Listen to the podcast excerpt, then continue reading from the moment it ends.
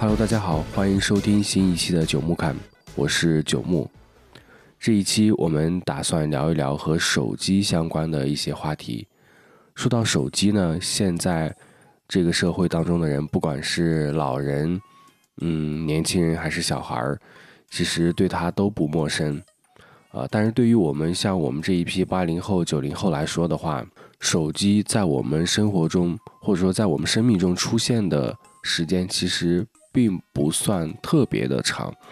大概是大家在上了小学或者初中的时候，啊，父母才开始陆陆续续的用手机，或者说再往后的话，比如说像我的第一部手机就是，呃，上高中时候。买的那个诺基亚的呃音乐手机，但是那个时候的手机呃不是所谓的智能手机，所以大家其实买一部手机可以用非常久的时间，因为它确实功能也没有什么更新，然后电池呢也是可更换的。如果说电池呃用久了不耐用了，完全可以买一块新的电池啊，这个手机还是可以接着用的。然后手机的功能呢也是比较简单的，就是接打电话，对吧？顶多就是发一个呃短信、文字的这样的消息。所以在那个年代，你要换一个新的手机，首先不是一件非常频繁的事情，其次呢，你更换手机也不是一个非常大，也不算是一个很浩大的工程，因为你只需要把你的 SIM 卡取出来插到新的手机里，啊，最多最多可能你需要备份一个呃通讯录。但其实也非常简单，那个时候的通讯录你可以直接把它存到你的 SIM 卡里啊，甚至一些短信也也可以存在这个 SIM 卡里。然后你把这些呃这些数据随着你把这个新的呃把 SIM 卡插到新的手机里啊，就完成了一次迁移。然后你在新的手机上，你熟悉新的手机，然后去使用就 OK 了。但随着这个。智能手机的到来，尤其是近几年，大家换手机的这个频率，可能，呃，变成了一年一换，甚至有一些数码爱好者可能是半年一换。然后，手机的种类也，呃，品牌也从可能是 iOS 和安卓之间互相换，或者是安卓几个安卓手机的这个品牌之间互相的换。然后现在的。各家都在把自己的呃手机系统的这个壁垒啊，不管是安卓手机的这个嗯所谓的呃贴牌的这个皮肤大号的一个皮肤也好，还是 iOS 也好，就是大家各自的系统的壁垒其实是啊，我觉得是越来越高了。虽然说是朝着一个互相开放、互相包容的方向去发展，但其实。各家都在圈地，都在把自己的这个系统壁垒做得足够的高，所以在这种情况下，如果你再更换一部新的手机的话，其实成本是非常的高的，再加上手机里边存在的这些 APP 里边的数据，有些是不能够很好的随着这个手机的更换而很方便的把它呃迁移过去的。那么这个时候呢，如果你要频繁的换手机，你即使是一年一次或者是两年一次这样的低频更换手机，你仍旧面临着我拿到了新手机，如何把它从一个全新的状态啊过渡到或者说打磨成像我之前上一部手机那样用的一样顺手，这个过程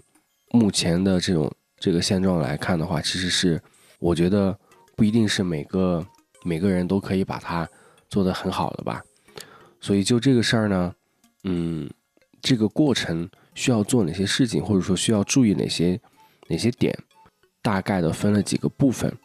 啊，比如说有涉及到啊如何的备份和还原你的数据，对吧？如何进行系统设置，嗯，如何进行这个各个 APP 的权限的设置，以及。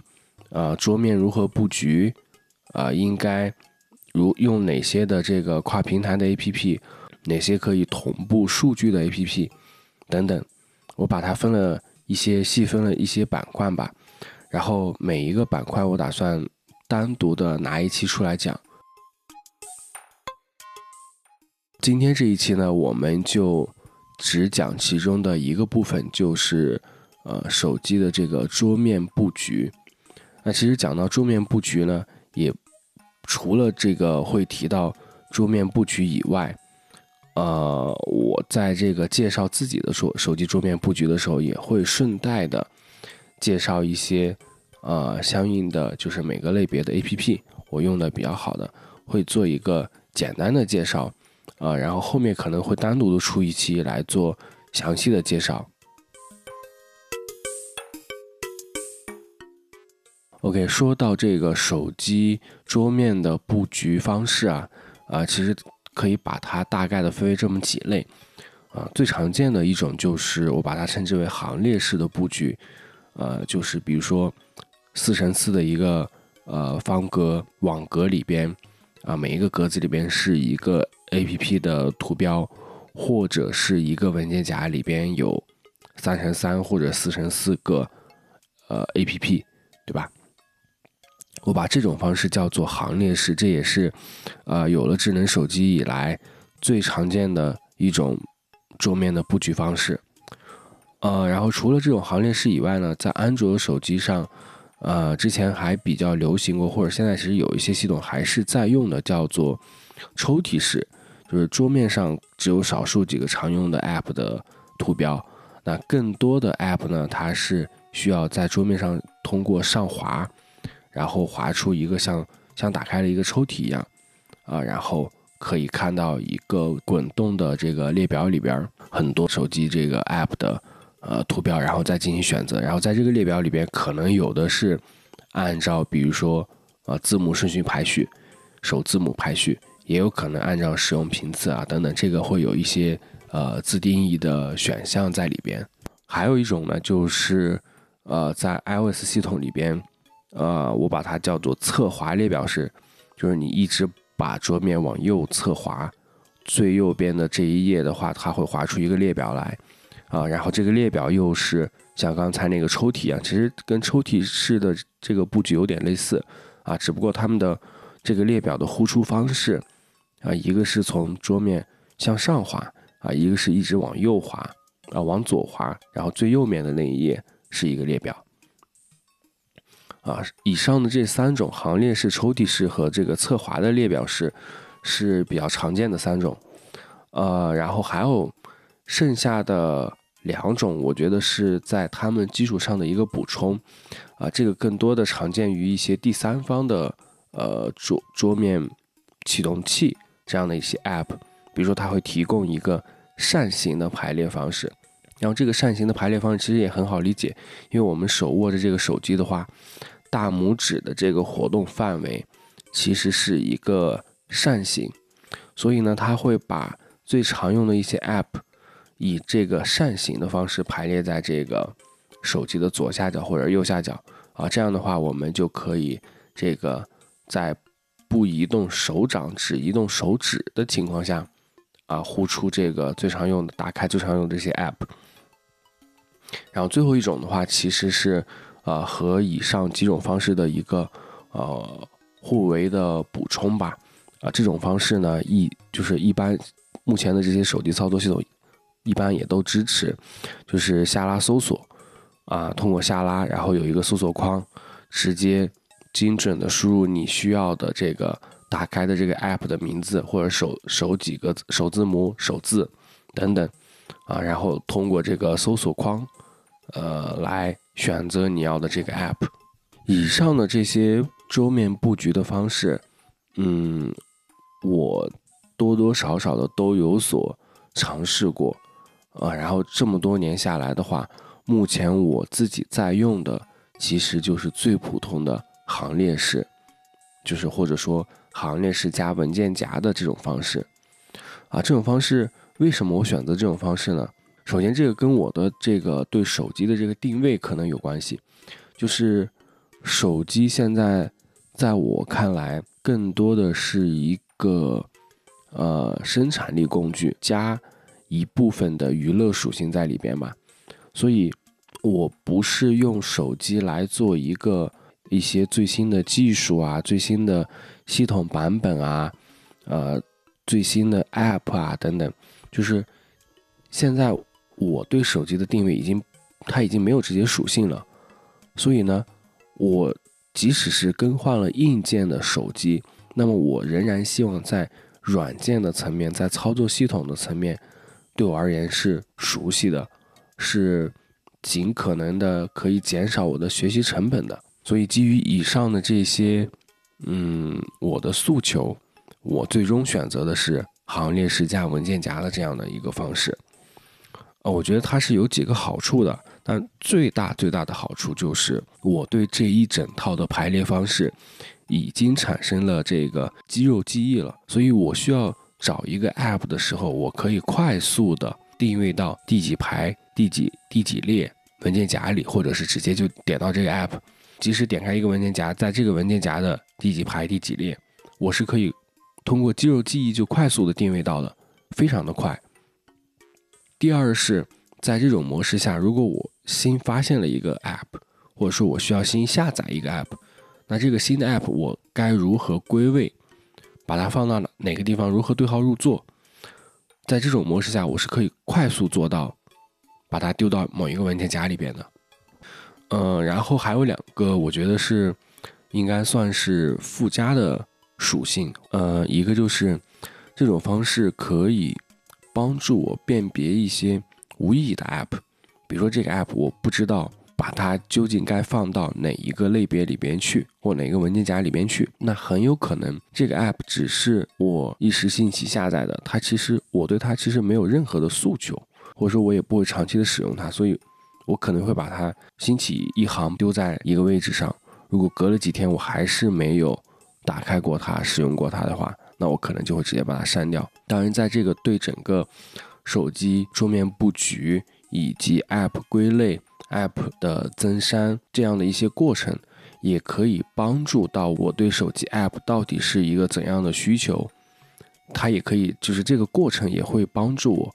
呃，对我自己的需求有一个有一个更好的认知。啊，这是我觉得它的第四个好处。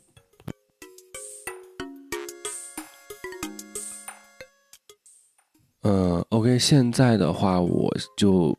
打开了这个，解锁了自己的手机，啊，然后对着自己的手机屏幕，呃，给大家做一个简单的介绍吧。嗯，就是我的这一套布局的话，应该是目前主流的手机系统，不管是 iOS 还是安卓系统，都可以按照这个方式来排布的。呃，首先我的这个呃桌面的话，页数非常的少，只有两页。啊，只有两页，然后每一页的话只有三行，也就是说，我手机屏幕，如果你手机屏幕比较大的话，呃，差不多只有屏幕的上半部分，或者说是上三分之一是摆着 App 的，剩下的这个下半部分的空间就是空白的，呃，是能把壁纸的图像露出来的，呃。然后最下面的话，啊，就是所谓的 Dock 栏的话是四个图标，四个 App，对，大概是这样的一个排列方式。呃，然后每一页的话，刚才说了有三行嘛，然后每一行的话是呃四个位置，所以我的我的这个桌面应该是一个呃四乘三，每一行有四个，一共有三行这样的一个布局，啊，两页都是这样的，呃，然后。这三行，我们先说，呃，先说我们的 Dock 栏吧，就是最下面的四个图标，呃，分别是这个电话、短信、微信和系统设置。啊，为什么是这四个呢？因为，呃，电话和短信就不说了，我觉得这个应该是，至少对于我而言哈，是非常高频需要的两个 App，也是我觉得一个手机它最应该。具备的最基本的功能，嗯，因为我一般打电话的话，除非我真的是没有其他的联系方式，只有微信，我才会打微信语音，啊，否则的话，我一定会优先的使用呃电话去跟别人进行语音或者通话，啊，这是我的 Dock 栏上放电话，第一个 App 就是电话的原因，啊，然后短信的话是因为。呃，短信里边其实是有很多的呃这个重要的通知，不管是这些 App 发给你的，或者是系统发给你的，其实这些通知是，嗯，我会把它留着，啊，还有一些就是呃跟客户发的一些短信，所以我都会留着，呃，这也是我把它放在 Dockline 的一个原因，就是我的短信里边不仅仅有这个验证码，啊，还有一些比较有用的信息。啊，然后第三个是微信，就这个，我觉得，呃，可能大部分人的微信都会放在 Dock 栏里，因为确实对于，呃，绝大部分的中国人来说，微信确实是一个非常高频使用的 App 了。啊，虽然我个人非常非常的，嗯，怎么说呢？就是对这个 App 应该是，我承认它有做的好的地方。呃，但是我对他其实是非常的不满的，嗯，然后也是极力的想从微信这个体系里边，呃，逃脱，就是我属于哈，我应该属于是极力想从微信这个体系里边逃脱出来的那一那一类人吧，啊，但是没办法，就是你的生活和工作其实无形中都被这个 app 现在被。裹挟在它的这个生态里面了，呃，也没有办法，啊，所以从这个使用频次上来说的话，它还是，呃，把它放在这个位置还是没有问题的，啊，然后最后一个 app 是，就是我在 Dock 栏的右下角最右边的一个 app，就是系统设置，啊，这个可能，嗯，就是我目前见到的把设置系统设置放到 Dock 栏的人不是很多。啊，但是我觉得怎么说呢？就是很多，比如说对蓝牙啊、WiFi 啊、热点啊等等，就是这些系统级的设置的话，我其实是不太习惯于用下拉菜单的，因为我觉得那个现在手机屏幕很大嘛，然后我要单手操作想下滑的话，其实是一件相对比较困难的事情。当然，有些系统确实是它是支持从屏幕中间下滑也可以下拉到的，啊，但是这个，呃，回到刚才说的，就是一个长久的肌肉记忆，啊，这个肌肉记忆使得我觉得我直接从右下角点到这个设置，然后再从设置里边的菜单里把这些刚才要执行的功能，呃，完成了，对我来说是一个，呃，更快捷，也更不需要思，呃，就是思索的这样的一个。方式吧，而且你进到系统里去设置这些东西，你能设置的地方更多啊！而且有些系统本身，你从这个下拉菜单里边点击设置的话，它还是跳到这个设置页面了啊！所以那就没必要，没必要这个通过下拉菜单了，我直接通过通过这个右下角的设置进来，其实是更快捷的啊！这就是我 Dock 栏的四个 App 啊，然后再说这个第一页。的这些 app，第一页的话，呃，我的这三行其实是这样的：第一行的话是四个 app，然后第二行的话是四个文件夹，对，然后第三行的话又是四个 app。呃，相对而言的话，呃，我应该是第三行的四个 app，对于我来说是仅次于这个 Dock 栏这四个 app 的。呃，次高频的四个应用吧。呃，然后第二页的话，这一排四个，一共三排，这十二个框框全部都是文件夹。第二页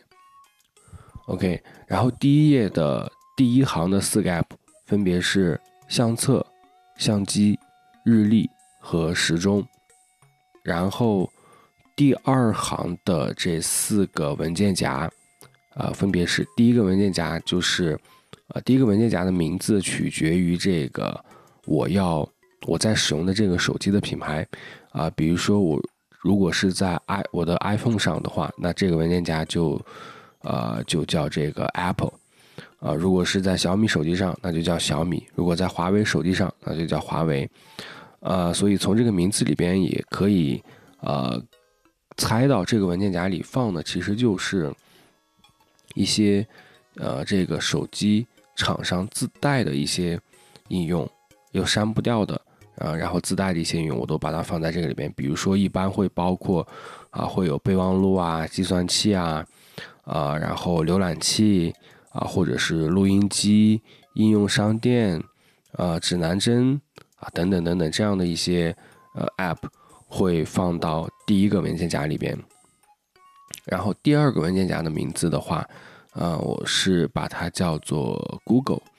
啊，所以呢，这个文件夹里边是。啊，因为我是，嗯，很喜欢这个，呃，谷歌这个全家桶里边的这些 App 的，所以，呃，会给它一个单独的文件夹，啊，里边会有，呃，这个 Gmail 啊、Chrome 啊，或者是 Google Voice 啊等等这样的一些 App，谷全部都是谷歌这个全家桶的，这个，所以谷歌相关的都会放到第二个文件夹里边。呃，然后第二排第三个文件夹的话，呃，它的名字叫呃 Messenger，就是消息类的啊。这个里边会发呃会放一些这个和即时通讯类的软件啊，以及这个收发消息类的啊，比如说有这个会有 QQ 啊啊，会有这个呃，比如说现在嗯会有 Telegram，会有这个飞书。然后或者现在疫情期间，大家视频会议用的比较多，会有腾讯会议，啊等等这样的一些 app。然后第四个文件夹的名字叫 Feed，呃，所以第四个文件夹里边是放的这些 app 都是一些，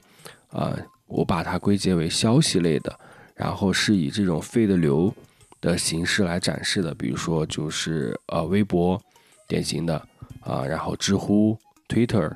抖音。啊，等等这样的一些啊消息流的软件啊，所以这个就是我第一屏上第二排四个文件夹的内容，呃，然后紧接着第三行的这个四个 App，就是我手机里的，我把它定义为次高频的四个 App 啊，分别是第一个是这个导航类软件啊，因为我这个每天上下班或者出去玩的时候，这个都是。就是我有点路痴，所以我是高度依赖于这个导航软件的，啊，第一个是导航软件，啊，然后第二个是这个邮件的 app，嗯，就是刚才说了，我其实是比较，嗯，想要逃离这个微信的整个这个生态的，啊，所以的话，呃，传统的电话、短信、邮件，啊，就是我会。如果只要是有有可能的话，我会尽量的把这些工作或这些功能，让这些传统的 App 或者传统的通讯方式去呃来承担。呃，然后第三个 App 的话，通常情况下我会放支付宝，但是这个 App 的位置有可能会变。嗯，但目前的话，我一般是放的支付宝。嗯，然后第四个 App 的话。呃，第四个 app 的位置，这个位置一般情况下也是，就是它也不是固定的啊，但是在就可能会根据这一段时时间内我的一个呃使用手机这个 app 的使用情况来灵活的确定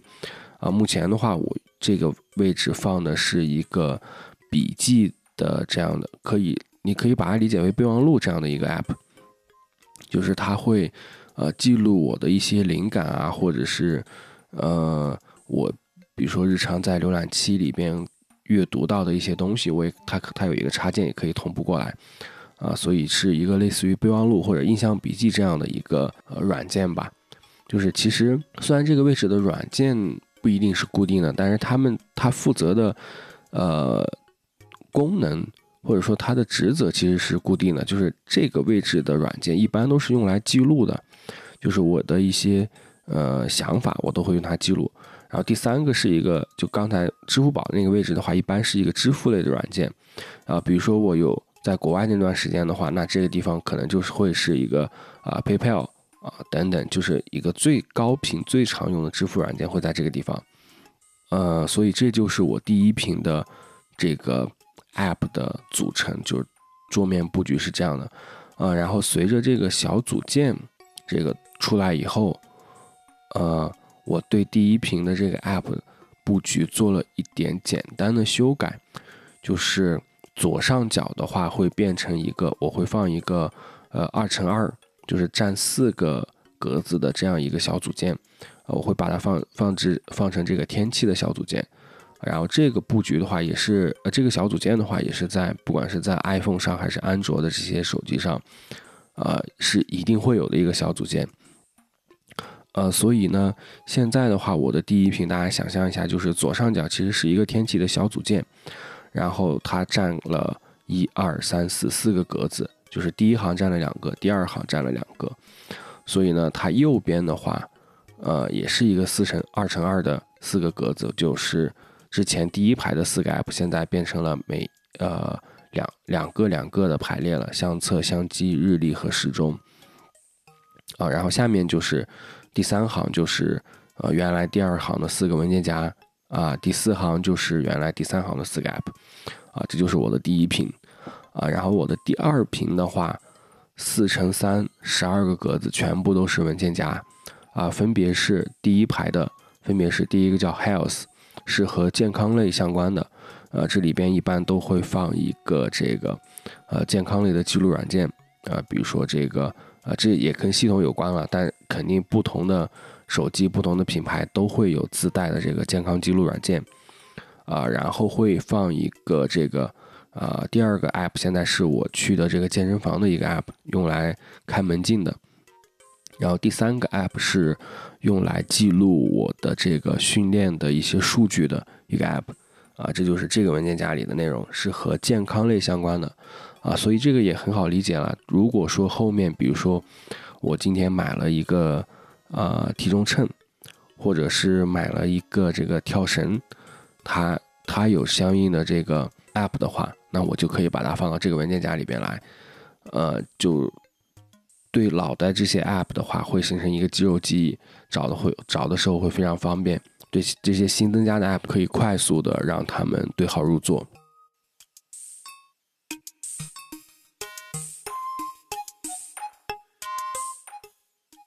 呃，然后第二个文件夹的名字叫 Tools，工具啊，这个里边的话就是一些这个呃效率类的小工具。啊，比如说有这个密码管理软件，啊，有这个 PDF 阅读器，有测网速的，有这个啊一些这个身份验证的等等，这样一些工具类的软件会放到这个文件夹里。啊，这个文件夹可能呃就是非技术类的这些人群的话，他们可能就不会有这个文件夹了。这个确实有一点偏技术向了。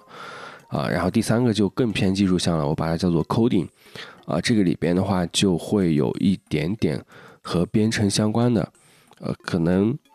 嗯，比如说会是一些自动任务啊，啊，或者是呃是和这个啊智能家居相关的，呃，或者是和这个远程桌面，比如说我可以连到其他的这个电脑上做一些操作的。这样相关的一些 App 工具类的 App，但是特指和 coding 相关的，会放到这个文件夹里边。然后第四个文件夹把它叫做 Photo，呃，这个也很好理解，就是和照片相关的，呃，和这个 P 图相关的这样的一些软件会放到里边啊。然后还有就是和这个照片传输，比如说和这个我的。呃，索尼相机之间互传照片的这样的一些 App，就是第一排的四个文件夹。呃，然后第二排的第二排的四个文件夹分别是：第一个是 Travel，就是和旅游交通相关的这样的一些 App，比如说打车类的软件，呃，购票的、购这个火车票的、飞机票的，呃，买这个地铁地铁票的这样的一些软件，都在这个文件夹里边。啊，然后第二个文件，第二排第二个文件夹叫 Productivity，呃，也是这个的话，我把它特指为这个工作效率，比如说会有一些扫描类的软件，或者是会有一些网盘同步的软件，会有一些笔记类的软件啊等等，浏览器等等都会在这个文件夹里边。第三个文件夹我把它叫做 Reference，呃，就是。这里边的 App 呢，嗯，我会放一些，比如说论坛类的啊，或者是呃，这个就是其实其实都是严格意义上说，这里边都是论坛类的，除了一个呃，是我的论文集以外，就是我的呃论呃相关的论文，就这个里边的 app 的话，呃，如基本上都是可以给我一些参考，或者说，啊呃，可以从中学到一些什么的。第四个文件夹的名字叫 Amusement，呃，是一些娱乐相关的，比如说会有听的播客的 app、听音乐的 app、看视频的 app，啊等等都会在这个文件夹里边。啊，这就是第二排的四个文件夹。然后第三排第的文件夹的话，第一个叫做这个 Lifestyle。是和生活相关的啊，这个文件夹里边目前的 App 也是非常的多啊，有购物类的，有这个嗯，就是比如说吃饭的一些嗯点餐的这样的一些 App 啊，或者是呃，其实主要哈，主要是购物类的 App，不管是线上购物还是线下的这些，嗯，反正就是和生活相关的一些 App 吧。都会在这个文件夹里边，然后第三排第二个文件夹的名字叫做 Finance，呃，就是和金融相关的一些 App，呃，基本上都是银行类的这样的一些 App 在里边，呃，然后第三个文件夹把它叫做 Games，呃，是手机游戏，但这个文件夹其实目前只有一个。App 了，就是其实现在已经基本上不怎么玩手游了，所以后期慢慢的，呃，当我完全不玩手游的时候，可能这个文件夹的位置就会空出来，啊，然后被下一个阶段我所感兴趣的或或者是我所关注的一些事情，呃的文 app 集合所代替。最后一个这个文件夹的名字叫 Applets。呃，这个文件夹的话，其实也是很具有这个，呃，怎么说呢，就是呃当前特色的吧。就其实以前是没有这个文件夹的，嗯，但是疫情之后的话，就是这个文件夹哦。首先说，这个文件夹里边放的是微信小程序，就是以前其实微信小程序用的比较少，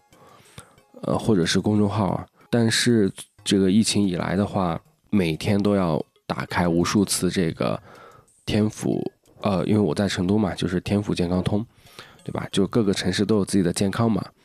呃，然后包括单位自己也会做一些相应的这些自己的这个二维码进入相应的园区啊，所以就是每天要在很多个这样的小程序或者公众号之间来切换，所以呢，我就干脆把他们。当做一个单独的页面增加到这个桌面上，然后放到这个文件夹里边，啊，这样的话，我在需要呃打开健康码的时候，或者说打开这些啊各个公众号的常用的这个高频公众号的一些验证信息的时候，我就直接从这个文件夹里边打开，然后点击进去就可以了，就不需要到微信里边再单独的找到相应的入口。再去点击。以上的话就是我所有的桌面布局，我把它一一读了一遍啊。其实听下来的话非常简单，就只有两页，也没有更多的侧滑页，比如说滑出列表、应用列表没有，不需要，因为我我其实之前试过，对我来说的话没有意义。我在那样的我在那个列表里边找。还没有我凭着肌肉记忆，在这个两页里边去找，因为我现在在两页里边，比如说随便要找一个 app，我只需要如果在第一页的话，首先第一页里边本身就已经是我的高频应用了，百分之七八十手机解锁以后，只需要在第一页里边直接点击或者点击文件夹再点击两下，两次点击操作就可以打开我想要的 app 了。最多的情况是，呃，就是最多的操作步骤的话，就是如果这个在这个 app 在第二页的话，那我滑动一下，这算一次操作，然后再点文件夹，再点这个 app，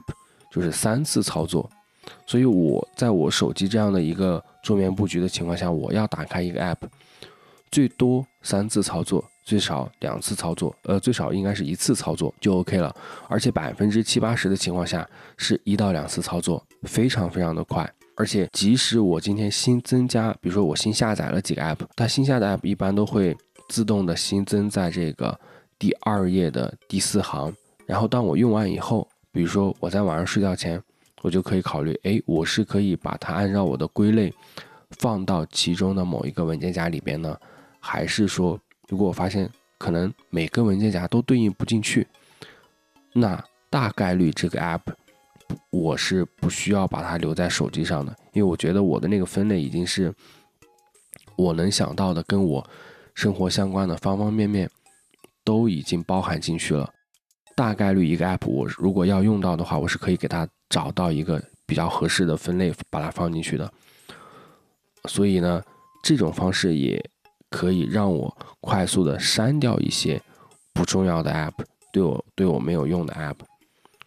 呃，OK，以上就是我对我桌面这个布局的一个简单的介绍了。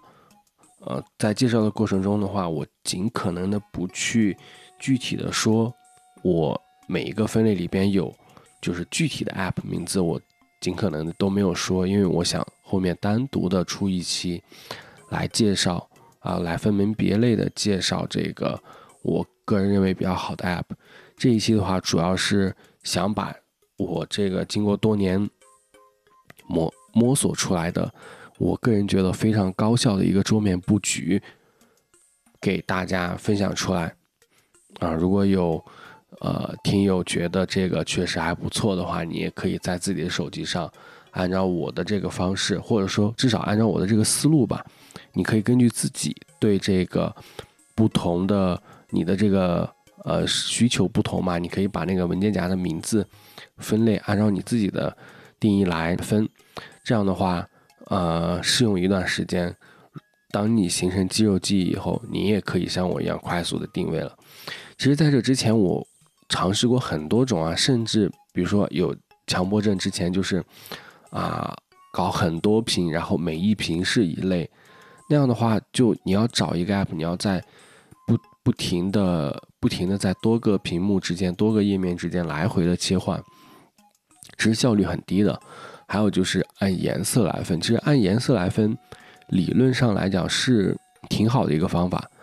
呃，但是呢。国内的这些厂商，他经常的更换自己的这个 logo，